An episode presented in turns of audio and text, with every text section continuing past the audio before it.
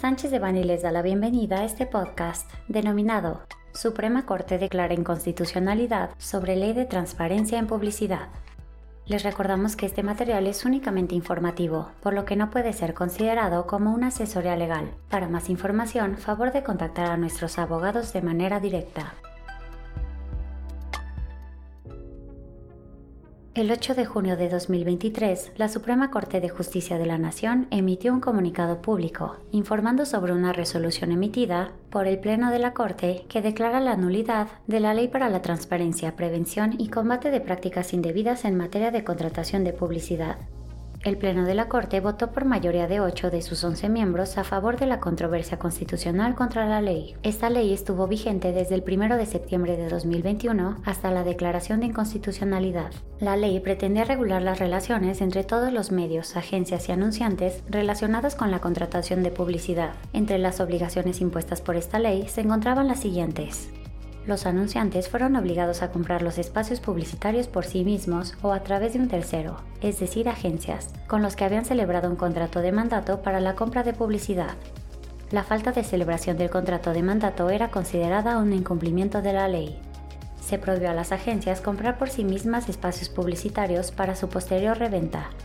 Lo anterior se tradujo en una pérdida de anticipación de compra por parte de las agencias se prohibió a las agencias obtener una remuneración, comisión o beneficio de cualquier tipo por parte de un medio al adquirir los espacios publicitarios. Cualquier descuento o beneficio debía ser transferido directamente a los anunciantes. Esta prohibición fue considerada una restricción a la libertad de comercio que condenó el acto de revender los espacios publicitarios adquiridos por las agencias sin analizar las posibles eficiencias derivadas de dichas transacciones.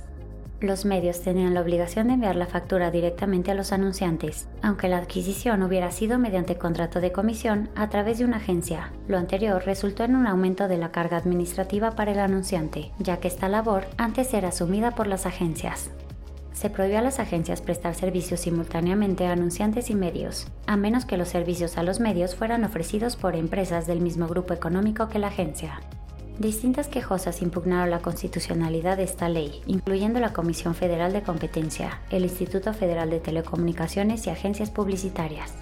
Aun cuando estas impugnaciones estaban enfocadas en violaciones al derecho de libre trabajo establecido en el artículo 5 constitucional, la Suprema Corte resolvió que existieron violaciones al procedimiento legislativo previo a la expedición de la ley. Esas violaciones están vinculadas a violaciones de los principios de deliberación informada y democrática, así como los derechos de las minorías parlamentarias. En consecuencia, esta ley ha dejado de ser vinculante para todos los medios, agencias y anunciantes con efecto inmediato.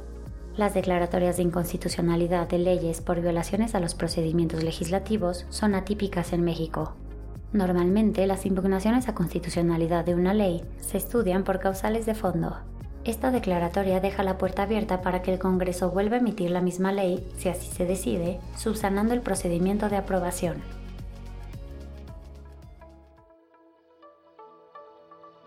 Este contenido fue preparado por Juan Luis Serrano Litz y Javier Villanueva Rodríguez de la Vega, miembros del Grupo de Práctica de Propiedad Intelectual y Litigio Administrativo Estratégico.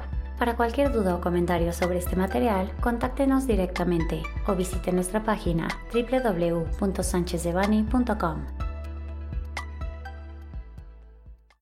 Salvo especificación en contrario, los usuarios del presente podcast podrán guardar y utilizar la información aquí contenida únicamente para uso educativo, personal y no comercial. Por lo tanto, queda prohibida su reproducción para cualquier otro medio, incluyendo pero sin limitar, el copiar, retransmitir o editar sin el previo consentimiento de Sánchez de Bani S. Berry,